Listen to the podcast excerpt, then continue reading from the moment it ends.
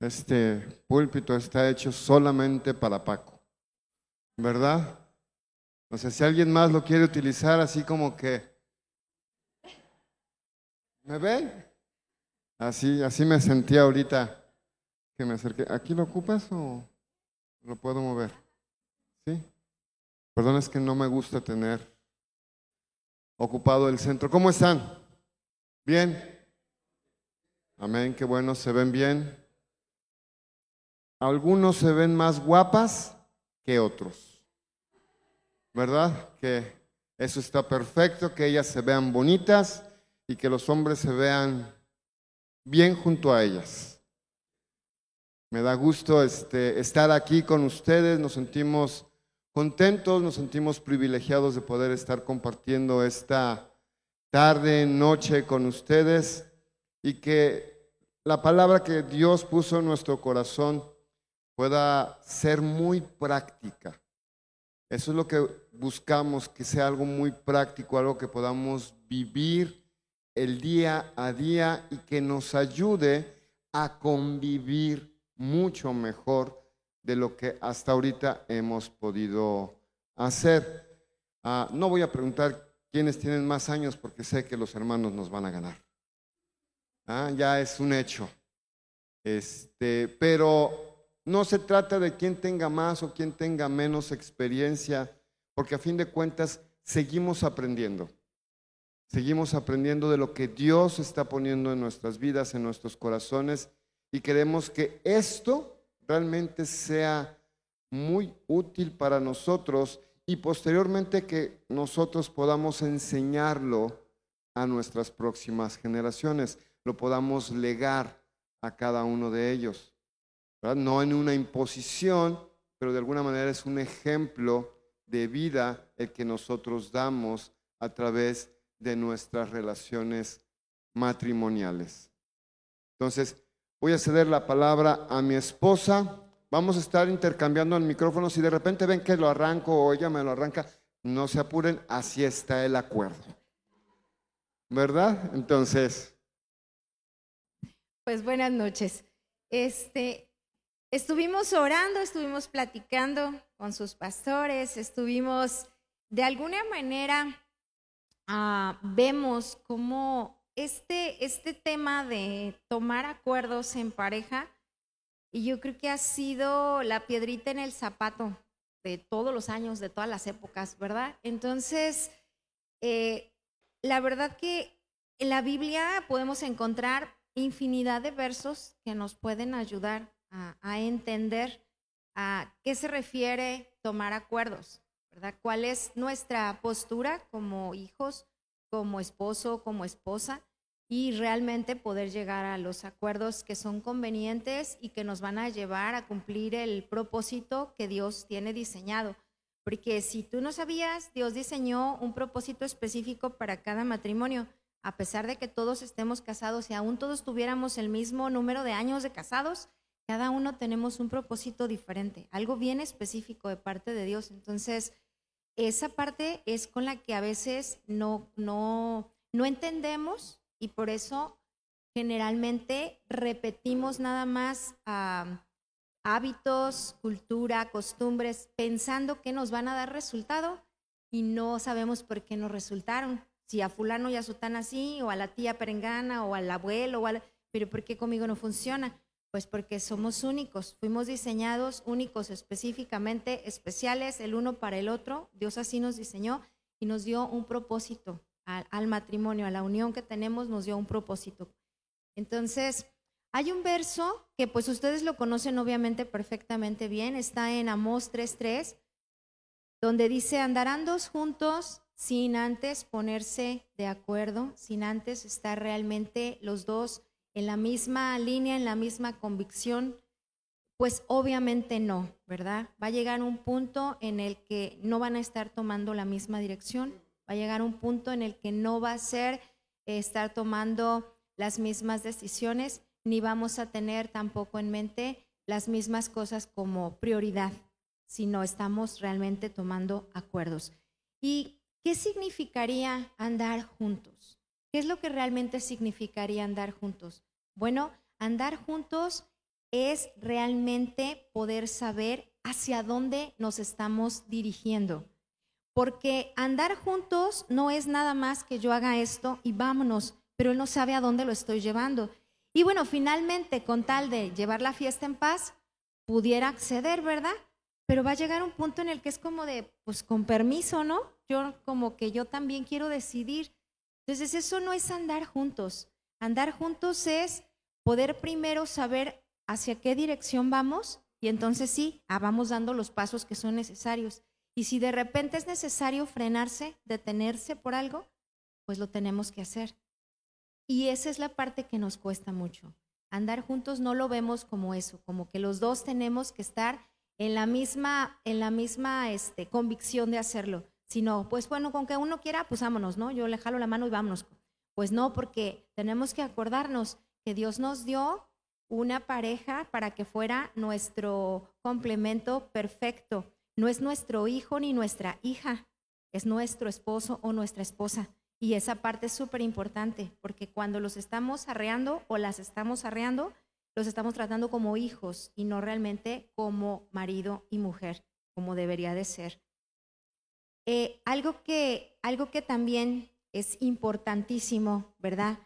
Que para poder llegar a acuerdos, perdón, yo no sé si ustedes se, se recordarán sobre un poco de lo que nosotros nos tocó compartir y en los talleres, salud, en los talleres de febrero, aún incluso la vez que venimos aquí con ustedes.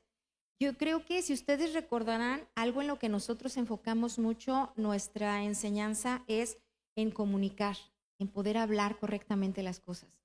Y para nosotros eso es clave y no nada más para nosotros. Definitivamente lo hemos visto que para Dios eso es clave. Si no tú sabes comunicar, aún en una oración, si tú no sabes comunicarte con Dios, tú no recibes lo que tú estás queriendo de parte de Dios. La Biblia dice que tenemos que aprender a ser claros y específicos en cómo pedimos, ¿verdad? Entonces, ese punto de no poder comunicarnos correctamente no va a permitir que podamos tener acuerdos no nos va a permitir realmente caminar en la misma dirección, ni con el mismo objetivo, ni nada, sino realmente siempre vamos a tener un punto de, quiebre, un punto de conflicto, un punto donde, ah, como que esto ya no me está gustando. Y tenemos que aprender a hablarlo. Y algo que también es muy, muy importante que ustedes vean, como les decía, la Biblia tiene muchos, muchos versos que nos pueden ayudar. Por ejemplo, en Mateo, déjenme pongo mis ojos porque no veo.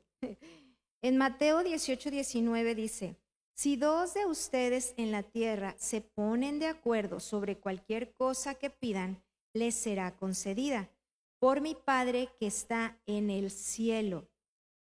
Si nosotros no aprendemos a comunicar correctamente, pues entonces no podemos llegar a ningún acuerdo. Tenemos primero que saber cómo comunicarnos, cómo poder expresar realmente lo que estamos queriendo, lo que estamos sintiendo, lo que está sucediendo. Cada temporada de nuestra vida va a presentar diferentes necesidades. Y sucede lo mismo dentro de lo que es el matrimonio. El matrimonio pasa por muchas temporadas.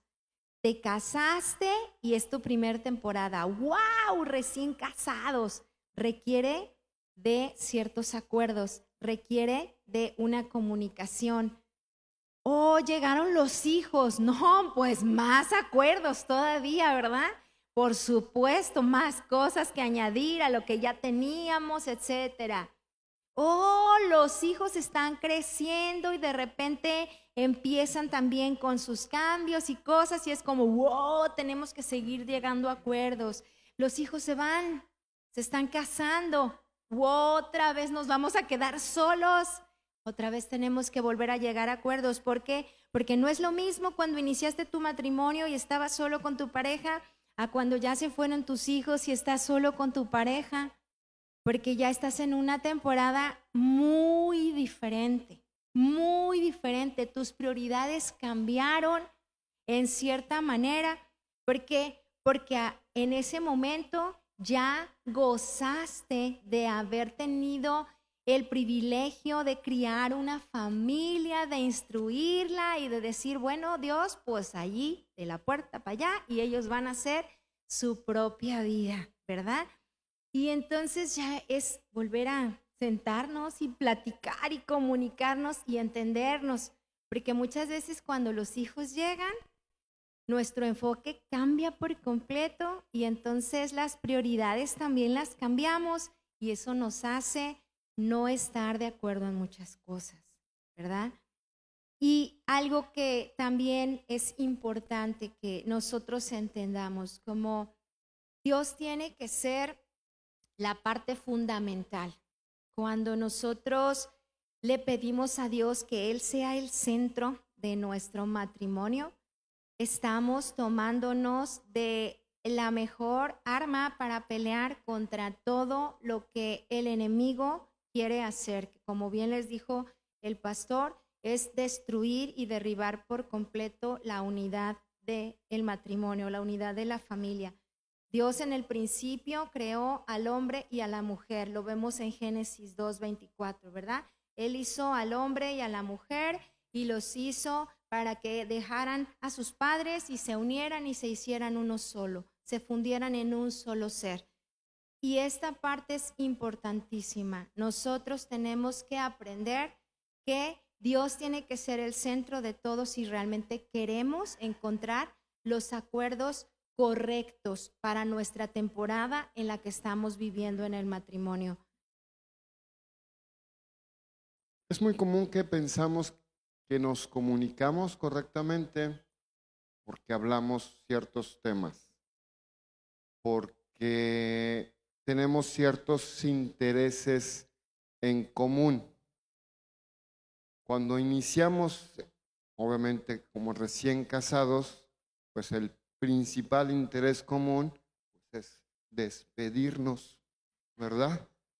Es el principal interés. Entonces, pues ahí no te comunicas tanto, nomás llegas y, y ya está todo preparado para los varones pero ellas no. Conforme vas creciendo, la comunicación debe ser todavía más estrecha, más lineal, pero regularmente creemos, pensamos, que ya sabe lo que quiero o lo que necesito. Aún pasan los años y aunque ya nos conocemos más, seguimos bajo esa tónica. Pues es que creí que tú lo hiciste. No, pues quedamos de que tú lo hacías, pero yo no pude, entonces, ¿por qué no lo hiciste tú? El creí que y pensé que son suposiciones que no nos llevan a comunicarnos correctamente y a predisponernos para una pelea, una discusión. Los hijos, llegan los hijos, obviamente todos queremos la mejor educación para nuestros hijos, ¿cierto? Y si de alguna manera empiezas a platicar sobre cómo vamos a criar a nuestros hijos, pero las charlas van en función de cómo me criaron a mí, qué no me gustó ¿Y qué quiero cambiar?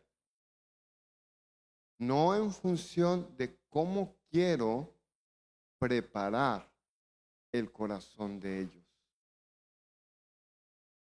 ¿Te fijas? Y yo sé que no hay una escuela propiamente de padres, etcétera, pero sí debemos aprender a pensar mucho más allá. Tenemos ahorita dos de nuestros nietos uno de ellos, el mayorcito, va a cumplir tres años la próxima semana y hay un conflicto ahorita con él porque no quiere dejar el pañal. ¿Sale? Mi hijo, el papá, dice, pues la mamá, porque yo estoy todo el día trabajando. Y mamá, pues dice, la guardería. ¿De quién es la responsabilidad? de ellos, de los padres, ¿cierto? Y el pobre niño está sufriendo porque no puede dejar el pañal, le conflictúa y no nada más eso, sino ya el pobrecito se enfermó a causa de eso, por aguantarse. Entonces está muy pequeño y cuando dice así, ¿verdad? Entonces, pero en amor es ayudarles, mostrarles cómo pueden hacer eso, cómo pueden llegar a los acuerdos para Entonces, ¿qué hicimos mi esposa y yo? Platicando, le compramos al niño, no su tacita para el baño, no, le compramos uno de esos como mijitorios infantiles, que se ven muy coquetos, es una ranita. Miren chicos, para que le enseñen, hijo, papá, es tu chamba. Es el papá así como que, ¿yo? Sí, tú. Tú enséñale y platíquenlo. Acuerden cómo van a hacer el trabajo. No es lo que me sea más fácil, es lo conveniente para que este pequeño ser pueda crecer y ser mejor. No es lo más cómodo para nosotros como pareja un acuerdo, sino es que ese acuerdo funcione en relación a lo que hacemos como familia. ¿Cuál fue el principal problema entre Adán y Eva y el fruto prohibido? Una falta de comunicación. Eva no supo la instrucción porque no estaba cuando se le dio la instrucción a Adán. Nomás escuchó alguna vez, supongo, que Adán le dijo, ah, no, pues este árbol no le cortes nada, ese déjalo ahí, ese no lo podemos tocar. Pero cuando fue seducida, pues ella dijo, pues sí, y lo agarra y come. Y cuando llega con Adán y se lo muestra, en vez de que él hubiera dicho, mujer, no tomes de esto porque Dios no nos permite hacerlo y seguimos nosotros disfrutando del paraíso, ah, no, ahí va el otro, me lo lengo y come del fruto prohibido, ¿verdad?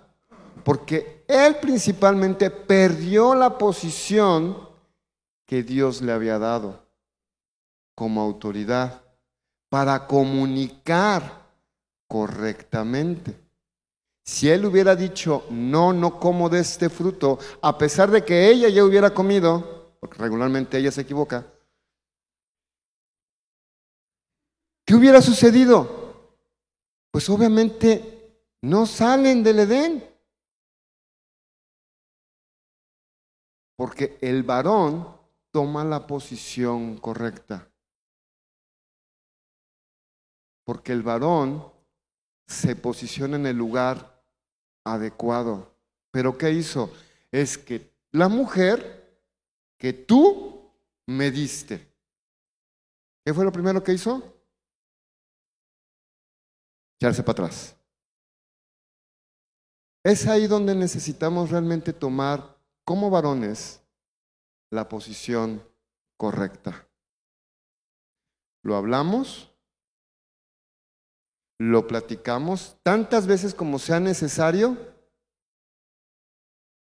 vemos todas las opciones y en la mejor, no por conveniencia a uno o a otro, sino en lo colectivo para que funcione y tenga éxito.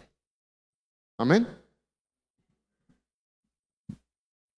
Si nosotros pusiéramos atención en esa parte de dejará el hombre a su padre, a su madre, se unirán los dos y serán uno solo, tú puedes realmente caminar en victoria. No significa que todo va a ser miel sobre hojuelas, pero vas a caminar en victoria porque estás dando prioridad a lo correcto. Pero normalmente para tomar acuerdos siempre tomamos opinión de todo mundo primero antes que de Dios. Siempre. Siempre nos vamos a todos. a la comadre, a la vecina, a la mamá, a la tía, a la abuela, a la... antes que correr a Dios. ¿Y quién te diseñó? Dios. ¿Quién conoce tus necesidades? Dios. ¿Quién sabe la temporada que estás pasando? Dios. Por lo tanto, ¿quién tendría la respuesta? Dios. Pero no lo buscamos, porque nos es conveniente escuchar otras voces que a lo mejor van a estar a favor nuestro y entonces va a ser bueno para nosotros, ¿verdad?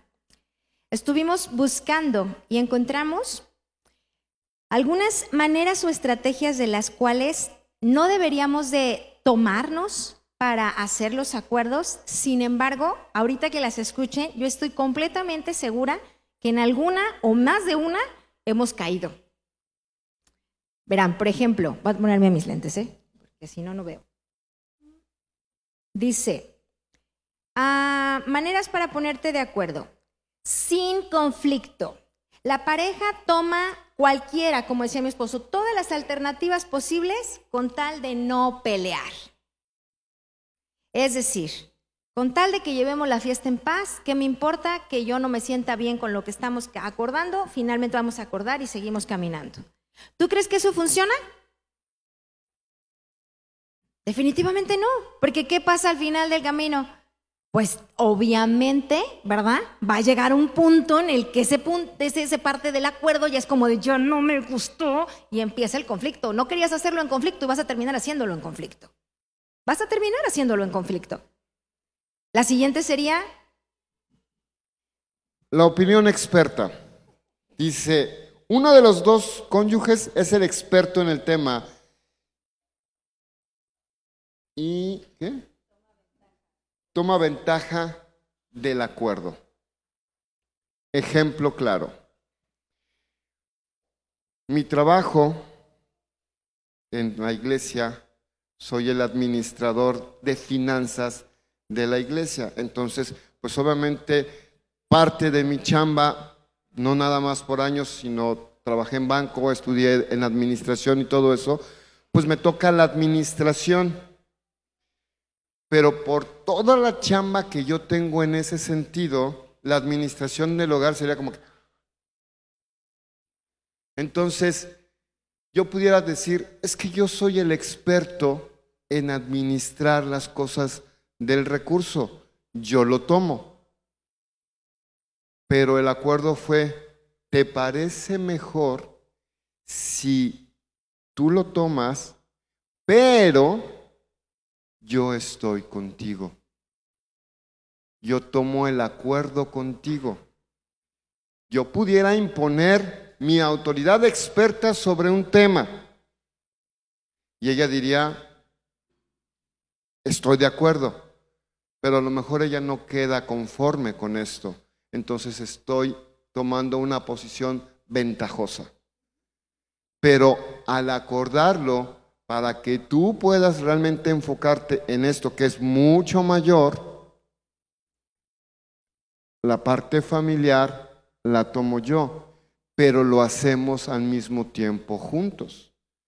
Las decisiones de finanzas en casa las tomamos juntos. Si hay que comprar algo, lo hacemos juntos.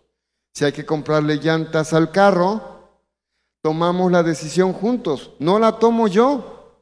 Pudiera decir, ah, pues es que el, carro lo maneja él, sí, pero el recurso es de ambos. La decisión la tomamos los dos. ¿En función de qué? No porque las llantas sean más bonitas, sino seguridad. ¿Te fijas? Yo tengo que buscar la manera de hacerle ver a ella que eso es nuestra seguridad y que hay que invertir en eso. ¿Qué tal si ella me dice, necesito una nueva licuadora? Y yo le digo, no, te compro un molcajete. ¿Cierto? Porque la salsa me va a quedar más rica. dice, ándale pues. Entonces dice, prepárate una salsa. De esas que son así de pico de gallo. ¿ah? Ya no le digo yo a ella que la prepare, sino ella me dice a mí. Ya. Otra sería por concesiones. La pareja tiene opiniones distintas sobre el tema, pero llegan a un acuerdo solo por ceder mitad y mitad. Tampoco eso pues, suena, pareciera que suena bien, ¿no? Como diciendo, ah, bueno, tú cedes la mitad, yo cedo la mitad y vamos a estar perfectos. No, porque si no hay una convicción verdadera de ambos, tarde o temprano eso brinca y sale mal. Brinca y sale mal. ¿Cómo te lo voy a decir? De repente tu esposo decide, ay, pues hoy va a ser un día que voy a dedicarle nada más a lavar el carro, a estar relajado, estar en casa y tú toda la semana te la pasaste en la casa, estás desesperada, quieres salir, por lo menos aunque sea una vuelta a la loma, por favor, un helado y regresamos. Entonces no hayas, ya no hayas cómo, ya no hayas cómo, así como insinuarle, como decirle, como todo, como suavizar la cosa de vamos a hacerlo, vamos a hacerlo. Pero dices, bueno, vamos a ceder. Y la siguiente vez ya no lo haces con gusto, ya la siguiente vez te pesa, ya es como de, ah, otra vez tengo que ser yo, ¿no? otra vez tiene que ser algo que a él le conviene, que le conviene y todo. Aunque se supone que si está en casa nos conviene a los dos porque podríamos pasar un buen tiempo juntos. Y si hay niños, bueno, podríamos pasar un buen tiempo con los hijos, pero no lo visualizamos así. Lo vemos desde la perspectiva de, oye, estoy cediendo mi parte. Y una vez más, estoy cediendo mi parte. Entonces, realmente no tienes una convicción verdadera del acuerdo que estás tomando.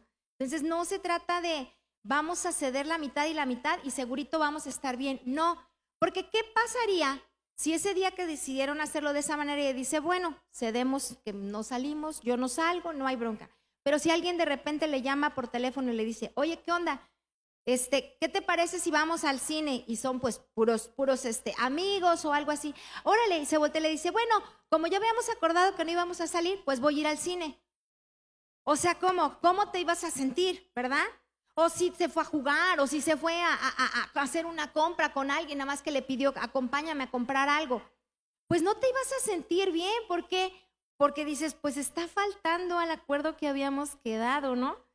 Pero ese es el punto. Cuando no estamos convencidos del acuerdo que estamos tomando, sino simplemente cedemos por aparentemente evitar el conflicto, no va a funcionar. No va a funcionar. En este tipo de ejemplos, los varones somos los primeros que tomamos ventaja de esto. ¿Por qué? Porque yo no quiero pelear con ella, Sí, lo que tú quieras. Ándale, mi reina. Ándale, chiquita.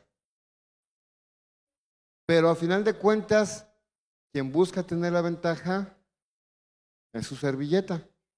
¿Ah? Porque le cedo a ella para ganar yo. Y está incorrecto. Debemos aprender. Hace muchos años, Dios nos habló a los dos y nos dijo, regalen la tele. Era una tele pantalla plana que acabábamos de comprar, carísima de París, ¿verdad? Pues obviamente pasaba yo un buen rato ahí este, en armonía con los hijos en los videojuegos. ¿Cierto? Pues era, era el momento familiar. Ajá. Era yo con mis hijos. Ella, hazte para allá. Eres mujer. Tú no sabes qué onda con esto. Pero Dios nos habla a los dos. Y de repente llego yo así con ella, mi amor. Dios me habló esto. Y él me dice, yes. Ahora el conflicto era, dile a los hijos. Quítale una tela a los niños a ver, papás, atrévanse.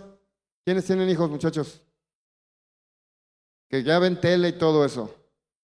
Díganle a sus hijos, te voy a quitar la tele. Te voy a quitar el iPad y el celular. Ándenle, atrévanse. No, qué miedo. Pero lo interesante es que no solo nos habla Dios a nosotros, le habla a nuestros hijos. Y cuando hablamos con ellos, vamos a regalar la tele al ministerio de adolescentes donde ellos estaban, se pusieron felices. Vamos a regalar nuestra tele a la iglesia. Ese fue un acuerdo, obviamente una concesión que ambos hicimos por un bien mayor. No hubo ventaja para nadie. No hubo ventaja para nadie. ¿Y sabes qué sucedió después? No hay tele. No hay tele. En casa no tenemos tele. Si queremos ver algo, lo vemos juntos en nuestra tableta. Y está chiquita.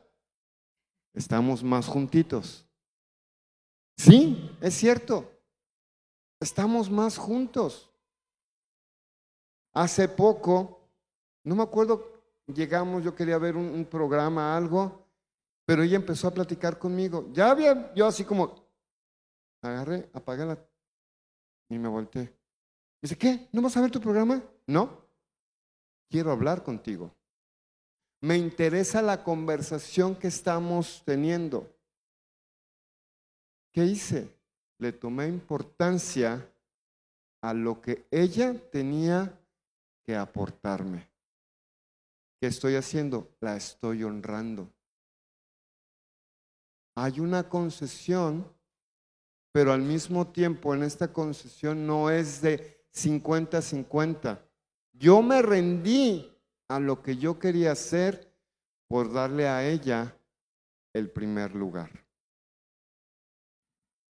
Otra de las cosas sería la ley del más fuerte. Y yo creo que de esa la hemos aplicado todos. La ley del más fuerte. El que habla más fuerte, el que se enoja primero, el que, el que este, de alguna manera, por su temperamento agresivo o fuerte, logra tomar control de toda la situación y obviamente pues termina cediendo la otra parte. Y aunque aparentemente se vería como de pobrecitas de las mujeres, son las que siempre llevan la de perder. ¡Ja, sorpresa! No. Como consejeros matrimoniales les decimos que no, así no es. Ha sido increíble el incremento de mujeres super mega extra duper agresivas con la ley del más fuerte sobre los varones, quitándoles totalmente la autoridad que Dios les ha dado. Y ellos así, porque les ha sido conveniente. Y eso es una tristeza, eso es una tristeza. Y lo más interesante de todo es que incluso si lo, si lo vemos y lo visualizamos y en casa se hacen ese tipo de, prácticas de la ley del más fuerte para tomar acuerdos. Si tú tienes hijos e hijas en casa, también se sigue la misma línea y es, y es de veras de asustarse. Porque el día de mañana esos hijos y esas hijas van a salir y van a formar familias y van a establecer lo mismo. Y eso no es el método que Dios quiere para que tú tomes acuerdos correctamente. Entonces no puedes manejar la ley del más fuerte y pensar que con eso vas a llegar a acuerdos que van a traer bendición a tu, a tu, a tu hogar. Jamás, nunca, nunca. No funciona. Y como les digo, pareciera como que, ay, si toda la vida nos las han pintado, como que, ay, es que la mujer pobrecita es la que sufre tanto. No es cierto. Esa es una mentira. No es nada más la mujer la que sufre. Hay muchos varones que están realmente sufriendo bajo una una mujer que ha tomado la autoridad incorrecta, porque sí tenemos autoridad como esposas, pero tenemos una posición específica que Dios nos ha dado. Y si nosotros brincamos a tomar el lugar de ellos, vamos a pagar las consecuencias. Y de verdad son consecuencias graves, graves realmente. Nosotros Ustedes las ven a ella chiquita, menudita, muy linda, hablando muy tiernamente, ¿verdad? Pero tiene su temperamento fuerte. Y yo tampoco soy suavecito. Yo también tengo. Entonces, imagínate un pleito entre nosotros. Yo crecí en un ambiente donde mi abuela, una mujer de provincia, pues no tenía este filtro. Entonces, así lo que hablaba, lo que pensaba, te lo decía. ¿Conocen ustedes a los de Alvarado, Veracruz? ¿No? Bueno, Alvarado, Veracruz tiene la fama de que son las personas en toda la República Mexicana más groseras. Esto es, de 10 palabras, 15 son groserías. Bueno, mi abuela no era de Alvarado, Veracruz, entonces 20 eran groserías. Entonces, si te digo alguna grosería, no soy yo, es mi abuela que me enseñó esto. Entonces, imagínate, yo llego al matrimonio y, mira, no, jamás lo hice. Ganas no me faltaron, pero jamás lo hice.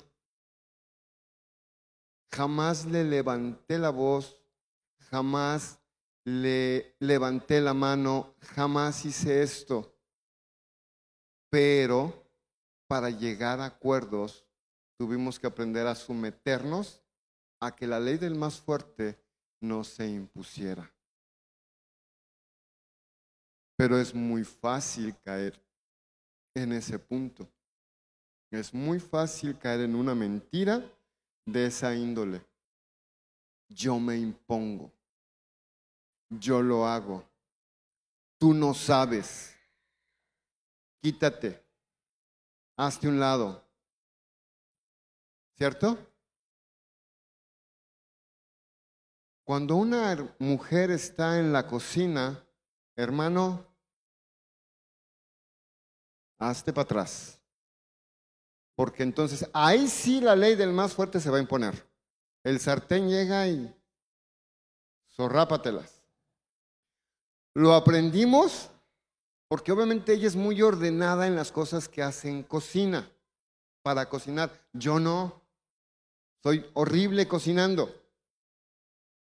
Pero entonces el acuerdo fue, tú cocinas, yo lavo los trastes.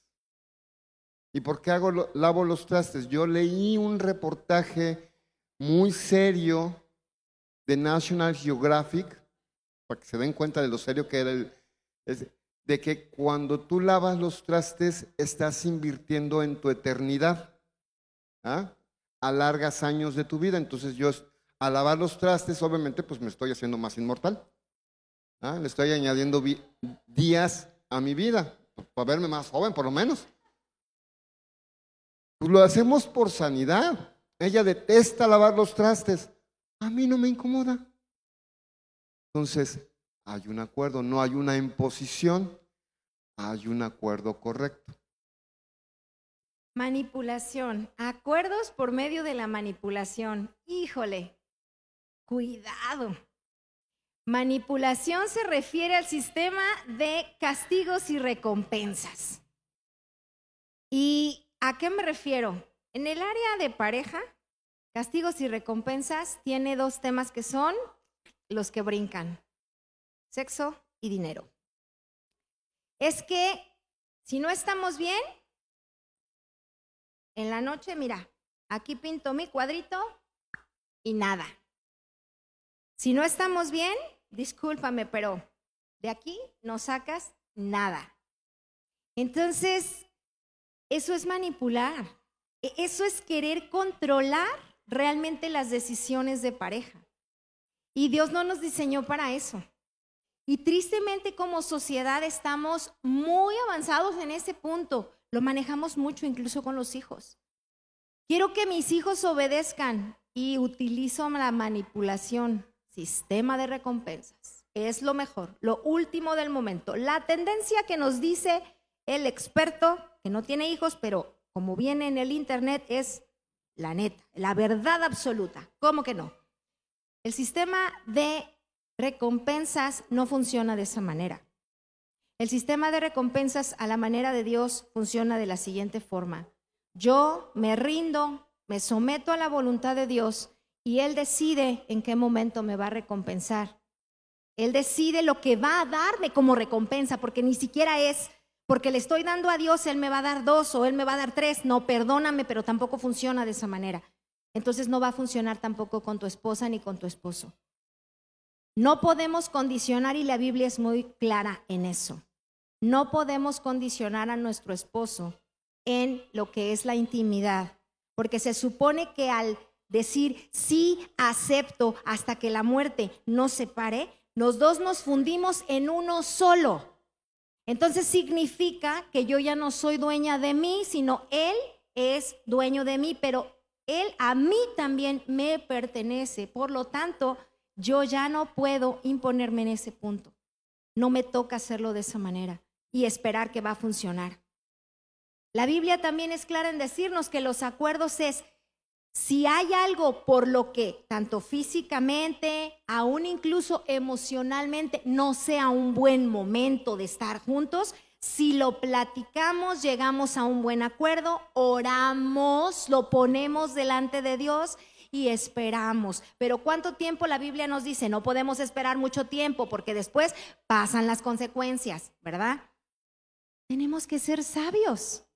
Simplemente es entender, entender a quién debemos ponerle atención, a quién debemos ponerle atención, a lo que Dios nos ha estado dando desde el principio de los tiempos.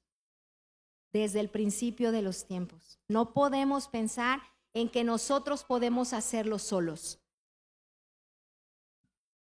La lógica contra la emoción. Uno de los dos es el mejor en el uso de las palabras y presenta una defensa lógica a su argumentación, mientras que la otra parte utiliza las emociones para tomar ventaja. Pudiéramos pensar que la lógica somos los varones, porque regularmente somos los más, mira, no por esto y esto, pero no siempre es así. A veces los varones son los que empiezan, ah, sí, me ha tocado un montón de chillones. Sí, de verdad, estar en, en, consejería así, ay, pastor, es que, yo, que, yo así como que, ¿lo doy un patín?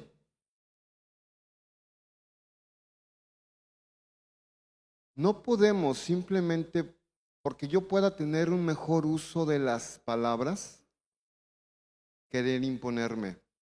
O porque soy más emocional, utilizar esto como ventaja. Si queremos llegar a un acuerdo, yo empiezo a decirle, mira, así, asado, y ella empieza, es que nunca me haces caso. Pues obviamente como esposa, digo, bueno, está bien, pues ya no llores, como tú quieras. ¿Quién sacó ventaja? Ella, la que sufre, ¿cierto? Pero no es correcto. No puedo tomar ventajas de esta manera o bajo la lógica. No, pues sí, sí tiene lógica lo que tú estás diciendo. Sí, hay una lógica clara, pero por eso lo conversamos, por eso lo platicamos no por una simple lógica, sino por ser lo correcto. He aprendido de la mano de Dios, hemos llegado a tener muchas diferencias, obviamente en el matrimonio, conyugales, en muchas áreas. Y de las últimas 65 peleas que hemos tenido, nadie lleva la cuenta, ¿verdad? he aprendido a ir. ¿Estamos en desacuerdo? Sí. Pero estamos de acuerdo que estamos en desacuerdo. Simón, órale pues. Voy, me aparto, busco a Dios y yo puedo decir, yo sé que la burra es parda porque tengo los pelos en la mano. Tengo la lógica. Pero sabes, la mayoría, el 99.9 de las veces, si no es que el 100, me dice Dios, ¿Y qué vas a hacer con eso? ¿Qué vas a hacer con eso? Pues decirle, ¿y van a estar de acuerdo? He tenido que rendirme, no a ella, sino a Dios. Y llego y le digo, a ver, Dios me habló, necesitamos volver a platicar del asunto. ¿Qué me molestó? ¿O qué óptica o perspectiva tengo sobre el tema? Y viceversa. Y de ahí entonces buscamos el acuerdo que sea lo mejor para ambos, para la familia. Ella no llevó ventaja, ni yo la tuve. Fue Dios quien tomó el lugar de honor y nos bendijo con sabiduría para tomar la mejor decisión. La séptima que tenemos es indiferencia. A veces preferimos ser indiferentes ante las decisiones que hay que tomar y que la otra persona lleve el peso mayor y tome la decisión y nos hacemos para atrás y, eh, está bien. O sea, tomamos una actitud de apatía porque al final de cuentas vas a terminar haciéndolo a tu manera, como tú quieras. Entonces, mira, ya mejor no me meto tarde que temprano, eso va a salir mal.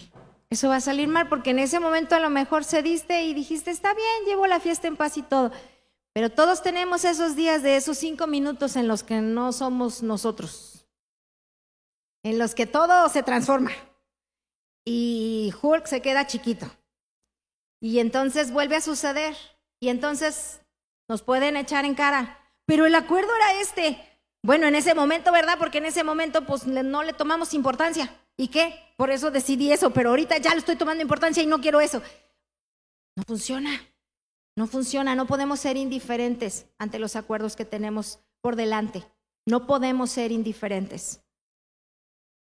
Mira, vamos a parar unos 10 minutos, si gustan, para que se estiren y todo, porque todavía nos falta otro pedacito, pero sí me gustaría como que tomaran así como que un estiramiento y listo. ¿Está bien?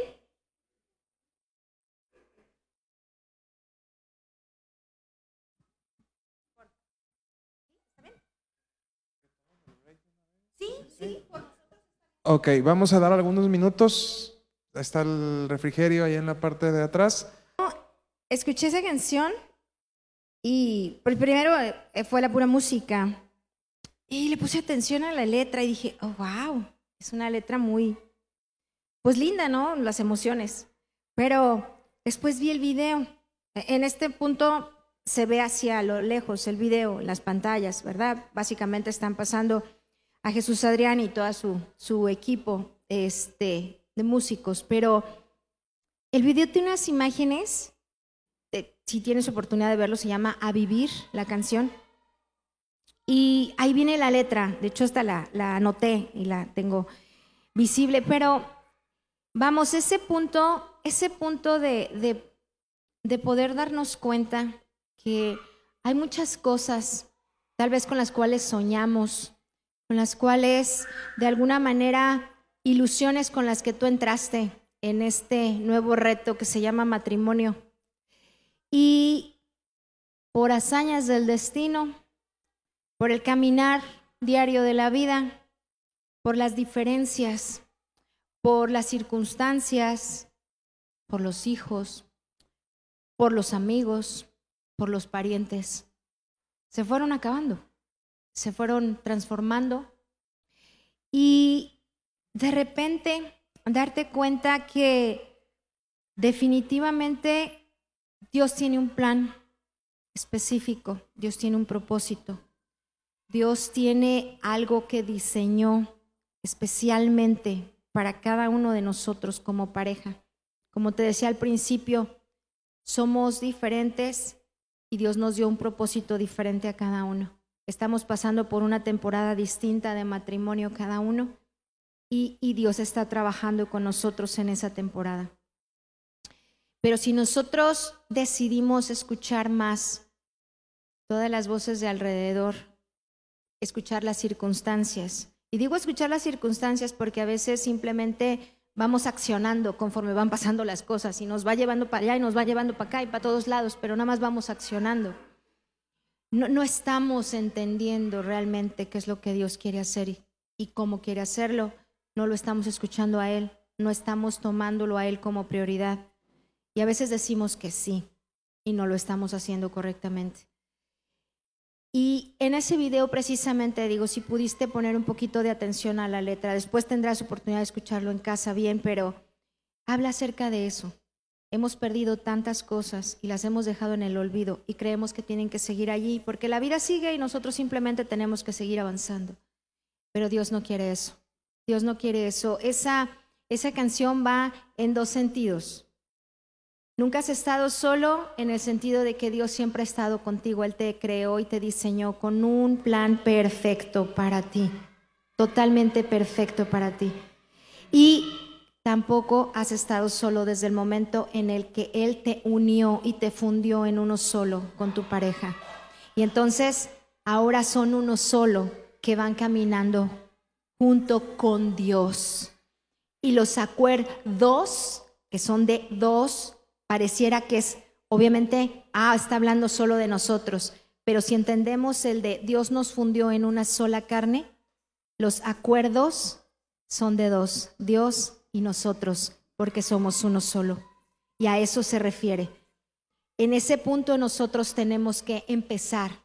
De ahí es donde nos tomamos para tomar las decisiones que van a ser para alcanzar el propósito y el objetivo por el cual Dios decidió que estuviéramos juntos. En el momento en el que nos unimos en matrimonio, obviamente hay votos que hacemos, hay promesas en las cuales nos comprometemos delante de Dios y testigos, ¿cierto? Y una de estas, obviamente la más fuerte, que el ministro, llámese sacerdote o pastor, dice casi siempre es hasta que la muerte nos separe. ¿Verdad? ¿Y cuándo pensamos nosotros en que la muerte nos separe? Pues cuando entregas el equipo, cuando cuelgas los tenis, ¿cierto? Pero piénsalo bien. Cuando tú conflictúas, vas matando tu relación. Esa muerte te va separando. Cuando tú conflictúas la relación, esa muerte te va mermando, va acabando con nosotros y nos va separando. Y regularmente no lo vemos así. Hemos escuchado tantas veces, te casas con tu media naranja. Y espérame, ella no es mi media naranja. Ella es una toronja y yo soy un limón agrio. Somos totalmente diferentes. No es vamos a dar 50 y 50 cada uno. Vamos a dar 100 y 100 cada uno. Es aprender a tener una mentalidad de reino de Dios. La palabra de Dios obviamente nuestros cuerpos son limitados en esta tierra, pero nuestra alma y espíritu van a vivir por la eternidad. Y yo sé que obviamente cuando uno de los dos muera, va a llegar primero al cielo ya cuando lleguemos allá, mi amor, espérate, hasta que la muerte no se pare, ya de aquí ya, ni te conozco. Pero ¿sabes qué?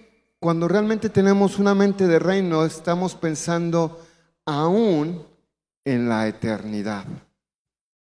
Aún en aquel lugar pensamos en seguir juntos, porque Dios nos ha fundido en un solo ser.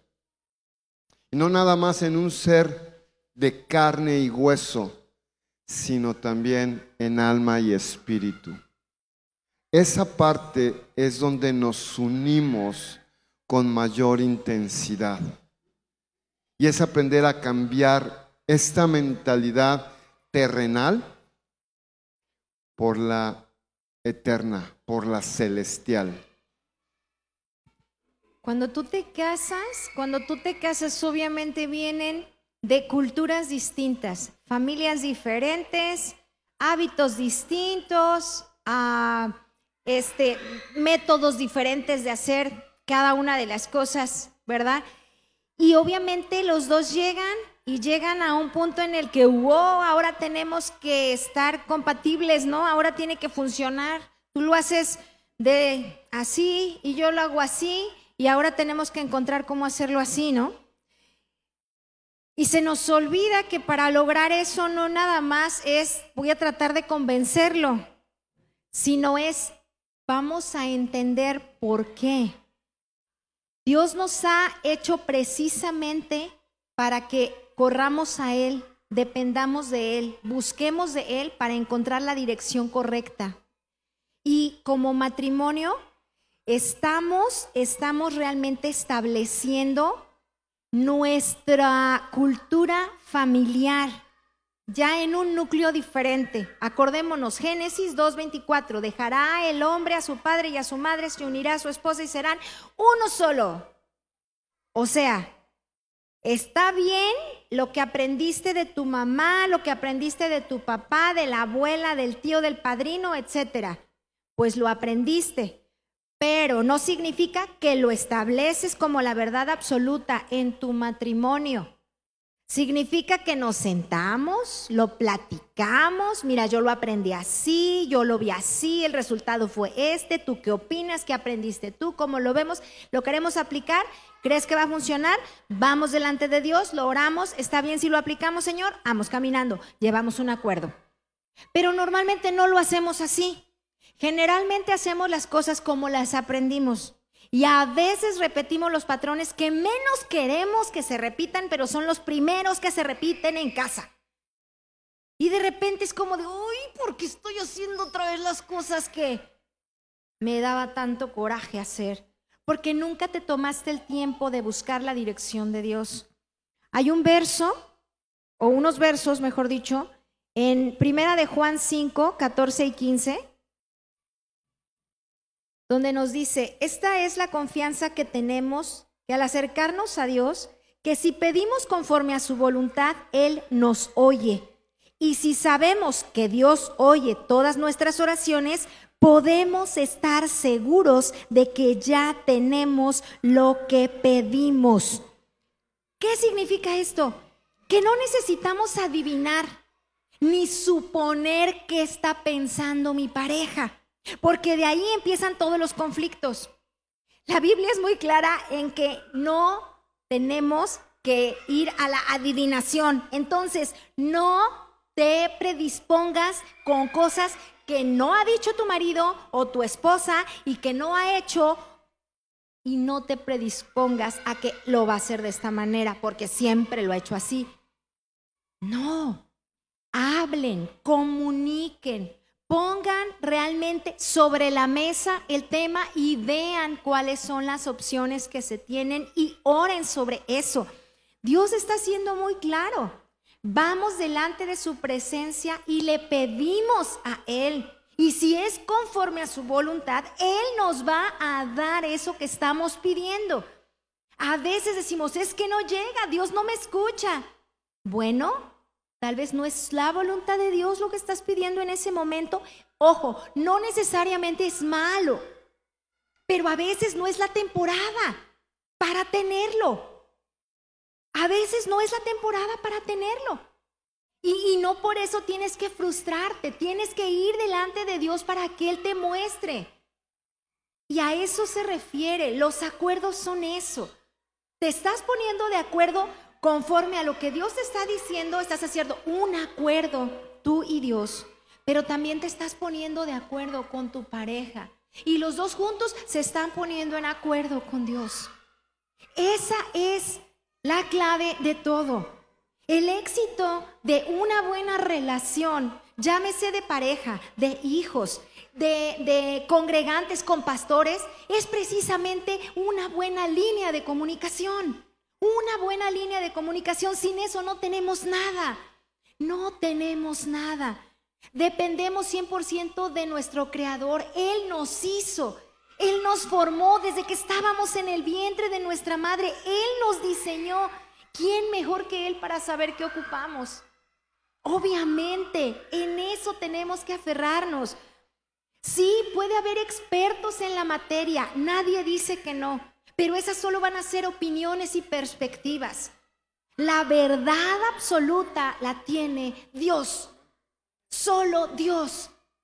Los expertos como son los psicólogos o las, este, los consejeros que podemos encontrar son buenos, nadie dice que no. Dios los capacita para hacer eso que están haciendo. Sin embargo, al primero que tenemos que correr es a Dios. Al primero que tenemos que correr es a Dios. Y es al primero que sacamos de la ecuación. Al primerito. Decidimos nosotros antes y después ya cuando estamos bien ahorcados en el asunto, y ay Diosito, por favor, ayúdame. Pero era al revés. Era al revés. Primero correr a Dios y después, entonces vamos a ver un resultado. Un acuerdo es buscar un objetivo, ¿cierto? ¿Qué sucede cuando queremos casarnos? ¿Cuál es el primer argumento que tenemos para llegar y decirle a nuestros padres nos queremos casar? Es que la amo, es que nos amamos. Y Sí, te amas. Yo amo la comida y no me estoy casando con ella. ¿Están de acuerdo? Yo amo el fútbol y no por eso me estoy casando con Cuauhtémoc Blanco, ¿va? No. No me voy a casar con él. Entonces, yo necesito en mi relación matrimonial, conyugal, tener un objetivo, un propósito. Y tengo que descubrir este propósito juntos. Si no hay tal, entonces estás caminando a ciegas. Y si caminas a ciegas con otro ciego, ¿qué va a suceder? No quiero decirlo así, pero te rompes el hocico. ¿Verdad? Mis hijos, los tres hijos se casaron 21 años de edad. Promedio. Ay, pastor, se casaron muy jóvenes, ¿sí? Pero no les permitimos tener novias antes. Nomás el mayor fue el que se reveló. Un poquito. Pero ¿por qué no? Y no, fue no fue una imposición. Fue ayudarles a tener una perspectiva de reino, de propósito. ¿Te quieres casar? Sí. ¿Quieres tener novia? Sí. ¿Te gustan las niñas? Sí. Ah, bueno, ya empezamos bien. ¿Verdad? Pero vamos a estar orando como padres por tu esposa. Y debe tener tu esposa el mismo llamado que tú tienes. ¿Sabes cuál es tu llamado? No, primero descubre tu llamado. Primero descubre qué es lo que Dios tiene preparado para ti. Y después, en oración, busca la mujer que Dios tiene para que caminen juntos bajo ese mismo objetivo. ¿Sí? Dos de mis tres hijos trabajan ministerio, trabajan en iglesia. Las tres niñas hermosas que tenemos como nueras, las amamos con todo nuestro corazón. Son nuestras hijas. No tuvimos hijas como matrimonio, puro varón, puro producto para dama. Sin embargo, obviamente, ellas las adoptamos como nuestras. Y cada una tuvo el mismo deseo en su corazón de hacer ministerio y de cumplir con ese propósito. Cuando nos dijeron, me quiero casar, ya sabes cuál es tu objetivo, sí. Ya sabes cuál es tu llamado, sí. ¿Confías y amas a Dios? Sí, porque si no lo amas a Él primero, no vas a poderla amar a ella después. Entonces, primero tienes que amar a Dios con todas tus fuerzas y después la amarás a ella. Dije, ¿por qué? Si tú no lo haces correctamente, te las vas a ver con tu suegro. Y no estoy hablando de tu suegro terrenal, estoy hablando del celestial. Y ahí, nanita, si el suegro se enoja, entonces sí, el crujir de dientes, ¿verdad? Diarrea día y noche por un mes. Entonces, ellos entendieron esto y los vemos caminando en este sentido. No es que no tengan conflictos, todas las parejas los tienen, pero llegan a mejores acuerdos. Porque hay un objetivo claro, bien trazado, un cumplimiento de este. En este verso, perdón, amor, que, que mi esposa leyó en Juan, en 1 Juan 5, dice, esta es la confianza que tenemos. ¿Y qué es confianza? Certeza. ¿La certeza de qué? De que Dios me dará. Amén. La confianza es la certeza. La confianza es aquello que te fundamenta y va de la mano con la fe. Tengo fe en Dios porque tengo confianza en Él, porque sé que hay una certeza de que Él no me deja solo y voy a un cumplimiento de un objetivo.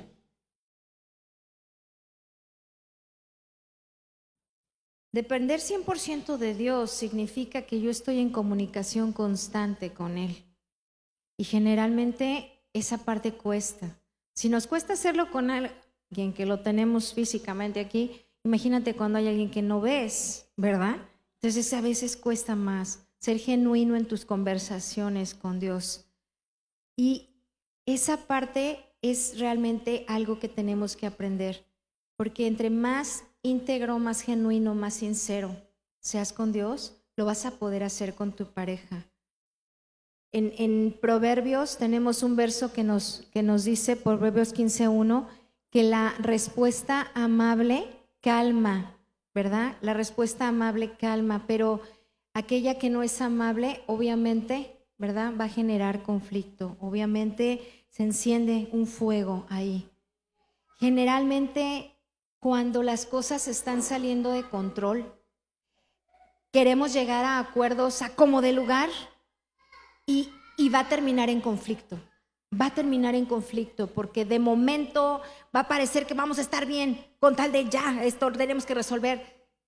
Pero al no tener una convicción, una certeza de lo que realmente queremos, de cuál es el objetivo de ese acuerdo que estamos tomando, tarde o temprano va a salir mal. Va a salir mal.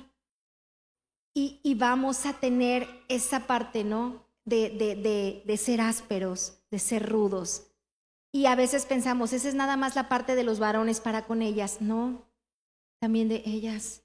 Nosotras podemos llegar a ser también demasiado, demasiado ásperas y rudas. Y no necesariamente con nuestras palabras, sino con nuestras acciones.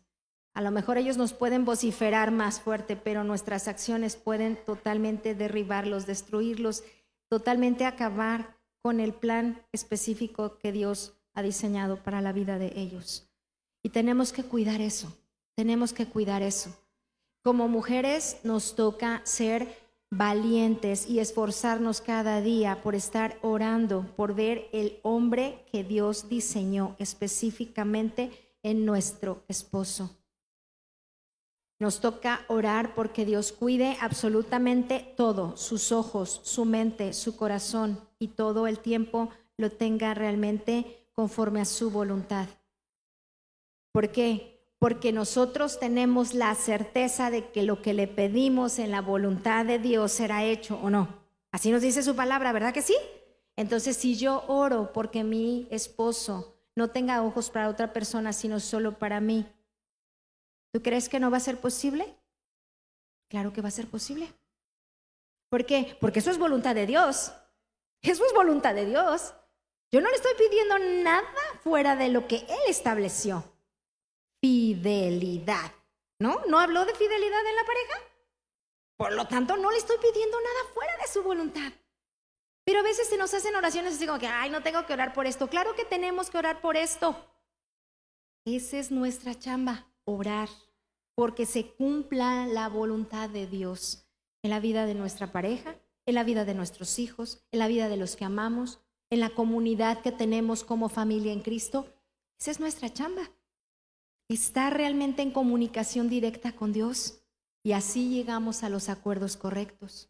Y cuando hacemos esto y decidimos que tal vez haya cosas por las cuales no podemos llegar a una resolución, quizá a lo mejor no estamos viendo, no estamos escuchando claramente lo que Dios está diciendo, no se haya.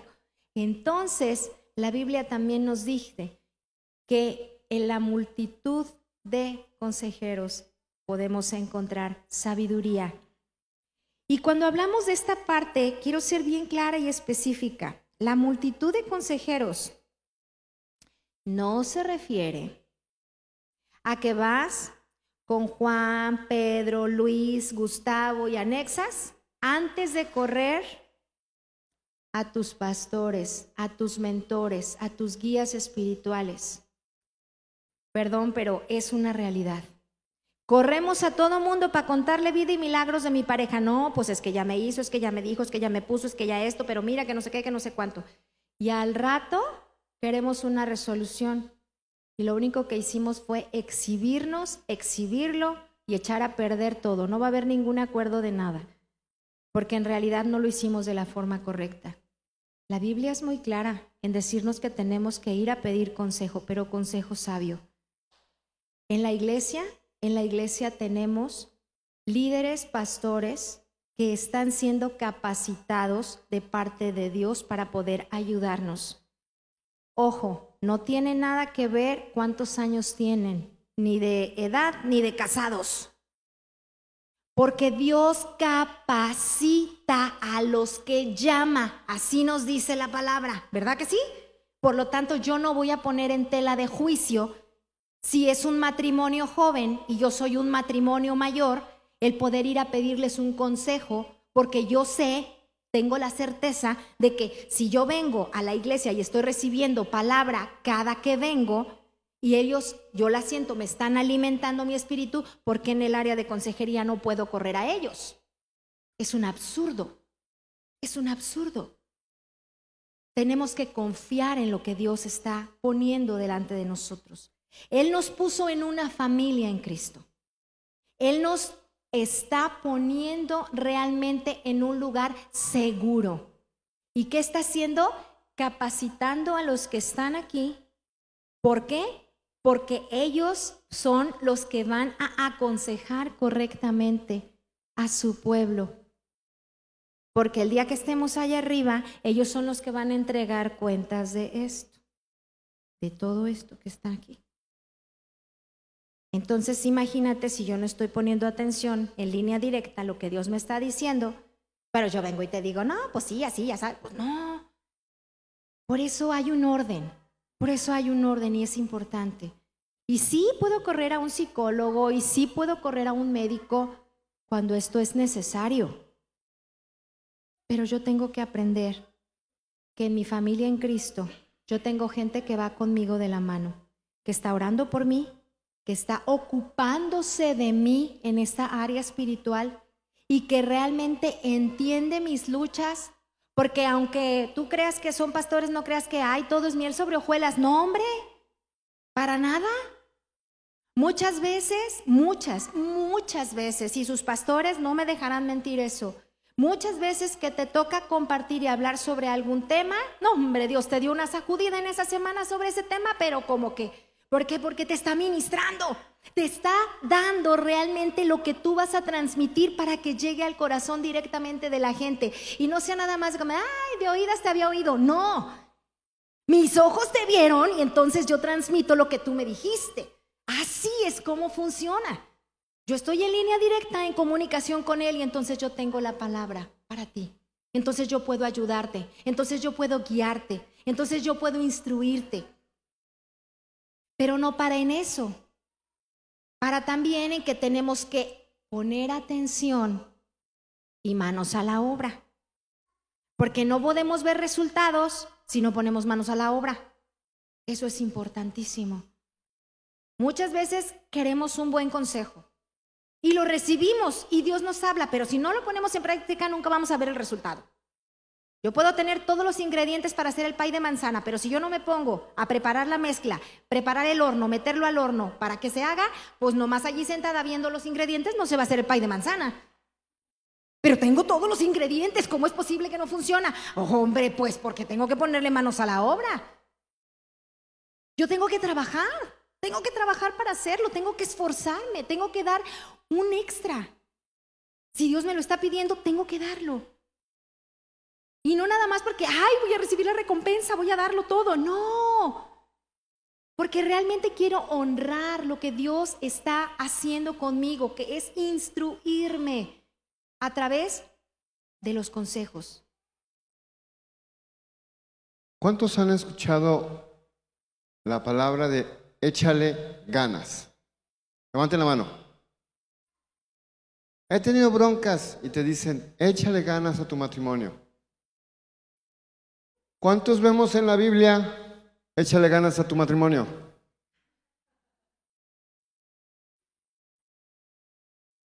¿Qué nos dice? Esfuérzate. No, échale ganitas. Esfuérzate. Es trabajo en equipo les decía hace unos momentos, hay un objetivo, hay un propósito. Debo acordar cuál es ese objetivo y ese propósito. Busco a Dios, busco la dirección de Dios, la sabiduría de Dios. Ahora, cuando buscamos la sabiduría, queremos que venga la revelación así absoluta del Señor, estoy aquí en tus manos, revélame tu palabra.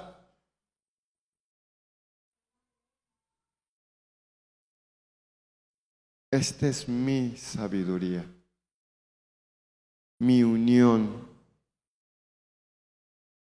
y mi unión con Dios. Ahí es donde la sabiduría inicia.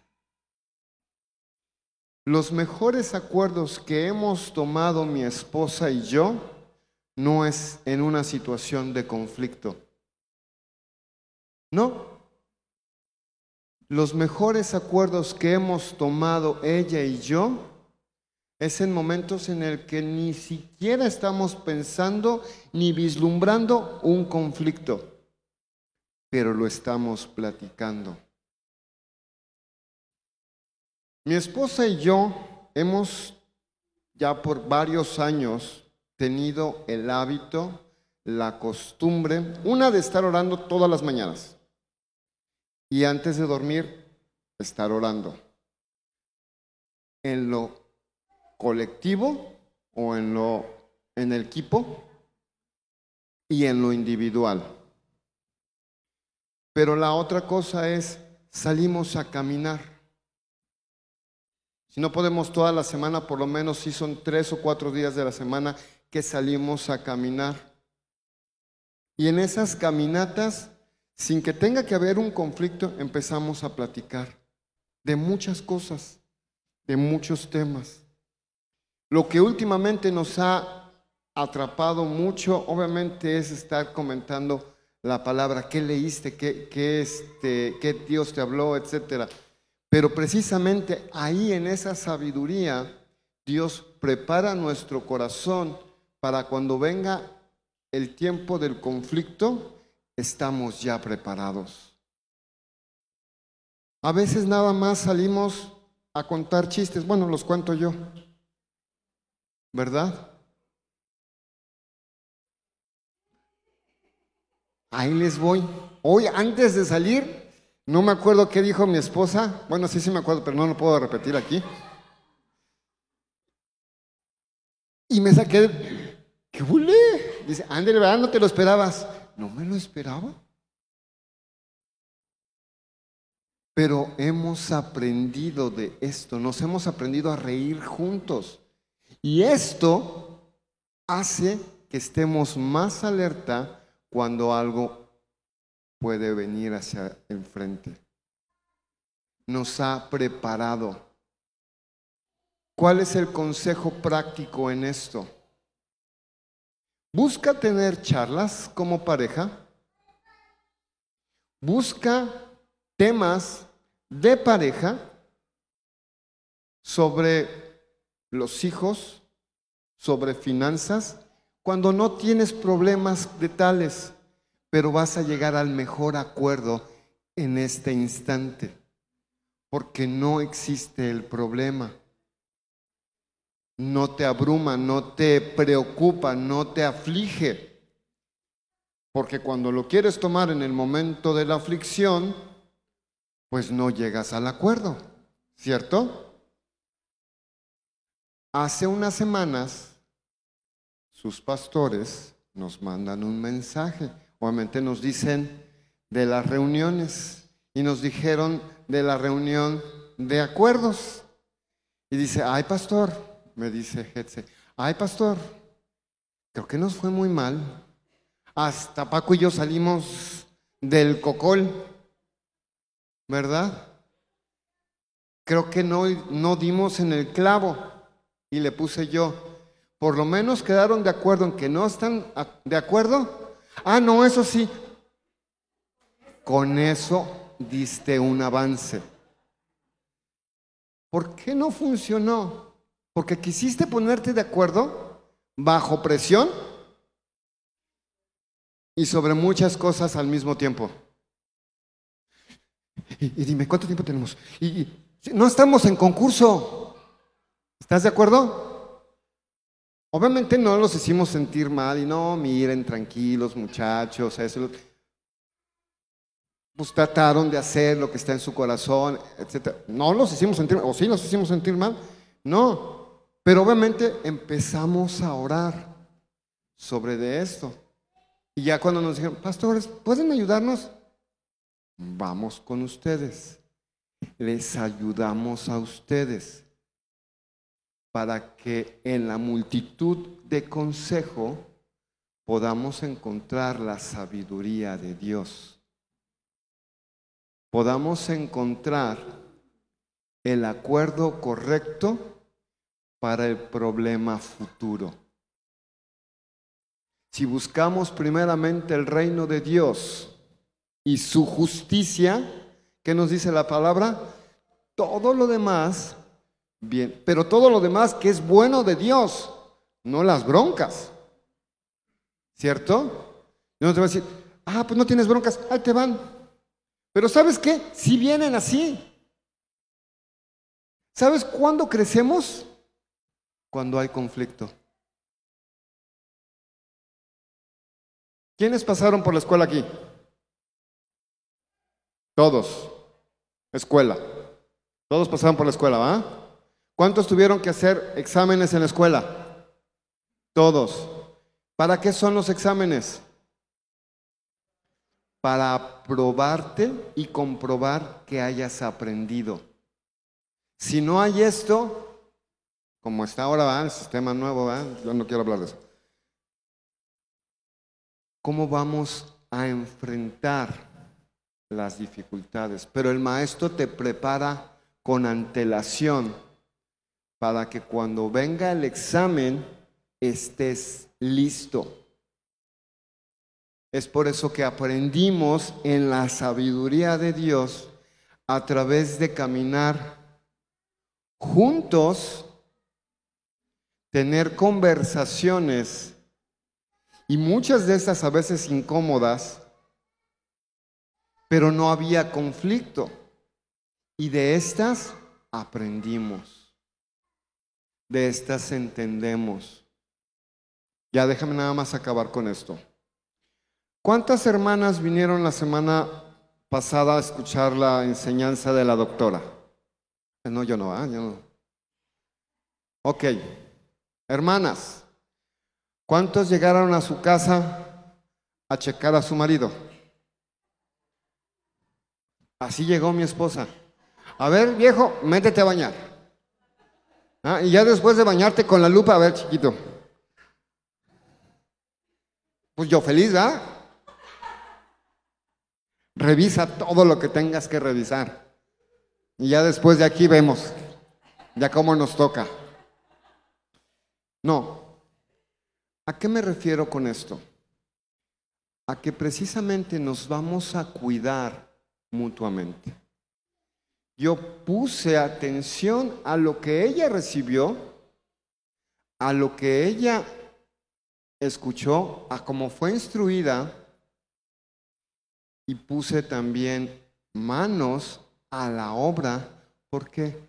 Por amor a ella. No me lo pidió. No me lo pidió. Pero porque la amo, hago un acuerdo, incluso no verbal, para estar bien con ella. Ella no me lo pidió, pero sí quiero acordar con ella estar mejor, procurar, cuidar, etcétera. Esa es parte de la gran clave y sabiduría que Dios nos está derramando.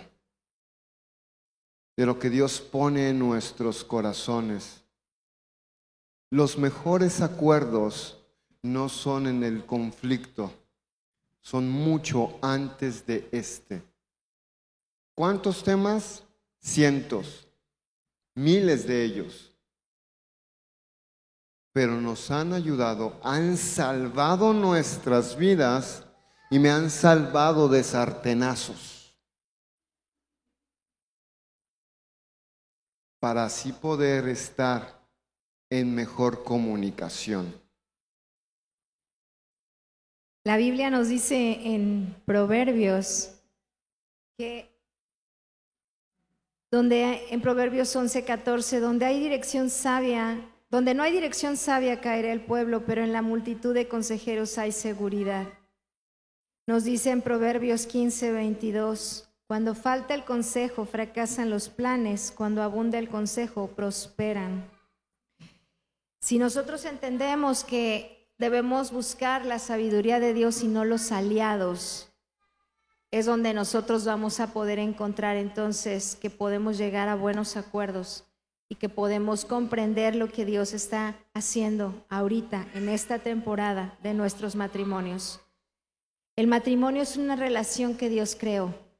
El matrimonio es una relación en la que Dios pensó aún antes de la creación del mundo.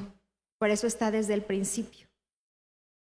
El matrimonio no, no fue algo que se le ocurrió a Dios porque pues ya no tengo nada que hacer, ya creé todo lo demás, entonces vamos a crear el matrimonio. La Biblia es muy clara en decirnos que fuimos lo, máximo de la creación. Hombre y mujer los creó Dios. Fue como, wow, o sea, lo más relevante de su creación. Pues imagínate, cuando tú no le estás dando esa importancia a tu matrimonio, tú le estás restando, de verdad, honor y gloria a nuestro diseñador principal. Él nos hizo, Él nos creó. Él nos diseñó con un propósito específico. Él vio y visualizó el matrimonio, la unión familiar. Él decidió que así fuera como empezara la iglesia. Matrimonios firmes, sólidos. Y hoy en nuestros días es lo único que va a poder rescatar las siguientes generaciones. Si no hay un matrimonio sólido, no hay nada hacia adelante no va a haber un, legado que realmente pueda permanecer. No lo va a haber. Va a haber destrucción, desolación, tristeza. Y nosotros tenemos las armas correctas para pelear contra todo eso. Tenemos que dejar de ser egoístas, dejar de solo pensar en nosotros mismos y poder pensar a la manera que Dios lo quiere, como Él nos diseñó, el matrimonio es el diseño perfecto de la relación de Dios para con nosotros. Uno solo, uno solo, fundidos, uno solo, en acuerdo con Él, en acuerdo con mi pareja. Quiero que se pongan de pie. Déjenos orar por ustedes.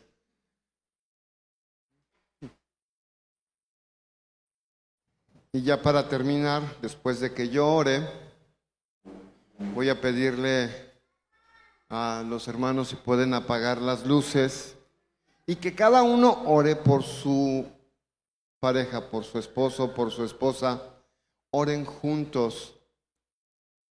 No por decir, Señor, ayúdanos a llegar a un acuerdo. No, ayúdame a ser la mejor versión de mí para ella o para él. Ayúdame a ser diligente, prudente, sabio, humilde. Amén.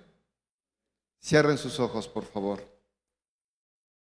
Señor Jesús, es un privilegio venir delante de ti. Es un honor buscar tu sabiduría, la gracia de tu mano, el favor que tú nos das en todo tiempo y momento para que nuestras relaciones maritales, conyugales, puedan ser las mejores el uno con el otro. Aquella forma, Señor, donde hemos deseado firme y fielmente vivir una vida en armonía. Tener, Señor, los mejores acuerdos las mejores charlas, los momentos más divertidos que puedo pasar en mi vida, los tengo junto al ser amado que elegí y que tú pusiste en mi vida. Yo quiero que tú nos ayudes, que tú nos dirijas, que tú nos muestres que tomados de tu mano podemos hacerlo. Te buscamos y anhelamos la perfecta palabra para nosotros todos los días, a todo instante y todo momento. Da sabiduría para el amor, para las finanzas, para la crianza de nuestros hijos, para los conflictos, Señor, en acuerdo sobre qué tenemos que hacer y hacia dónde debemos ir. Poder entender, Señor, que hay cosas urgentes e importantes y elegimos tomar las importantes para que las urgentes sean menores. Llena el corazón de cada uno de nosotros en función de tu palabra y tu sabiduría. Damos gracias en el nombre de Cristo Jesús. Amén.